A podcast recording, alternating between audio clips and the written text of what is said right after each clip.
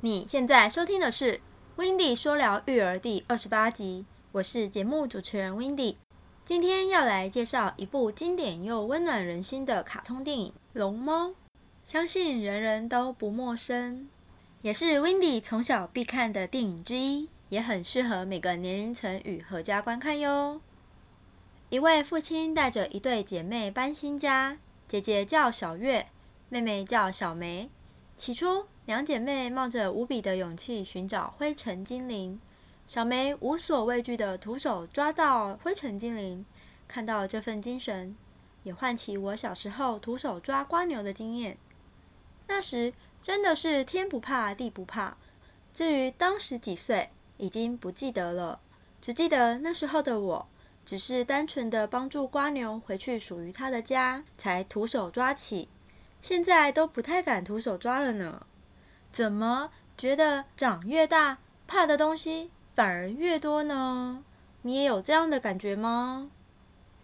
另外，看到爸爸、姐姐和住隔壁的奶奶，大家分工合作的忙着打扫这一幕，感觉奶奶也像一家人般的付出，无求回报。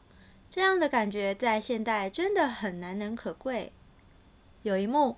爸爸与两个女儿到医院探望住院的妈妈，小月会分享搬新家所遇到的事，让妈妈知道。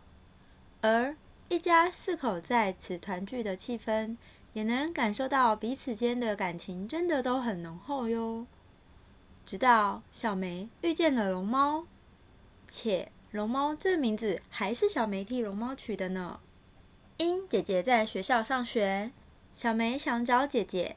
于是，奶奶带着小梅到学校，小梅流着眼泪，紧紧抱着姐姐，最后与姐姐一起上学。上课时还不忘画龙猫给姐姐看呢。某次雨天，小月撑着伞，并带着另一把伞，与妹妹到公车站牌接爸爸下班。等待的过程中，偶遇大龙猫与猫公车。看到大龙猫撑着爸爸的伞，听到雨滴落在伞上的声响，感到无比兴奋、好玩，脸上还露出洁白的牙齿，灿烂的笑着。还有一幕，看到姐姐心急如焚的寻找不见的妹妹，一路一直奔跑着，直到寻求龙猫协助，搭上了超快速猫公车，才找到走失的妹妹。看完这部电影的心得是。龙猫和猫公车根本就是个具有魔法的奇迹。看完后，让人充满奇妙的幻想，也好想结识龙猫呀！哈哈，这部电影不管几岁看，或者反复看都不会腻呢。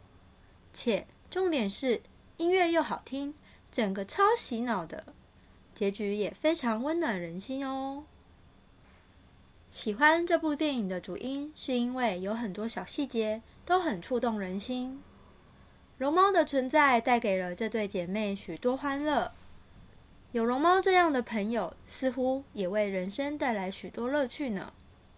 最后要送一句话给你，请把对陌生人的好，也用同样方式对待家人，因为家人才是最重要的资产。如果你想听到更多关于育儿职场学、育儿访谈或育儿影剧等内容，欢迎你到 Apple Podcast 上给我五颗星，并留下你的心得。下一集我们要来听听 Wendy 分享育儿职场学，那我们下周日见喽，拜拜。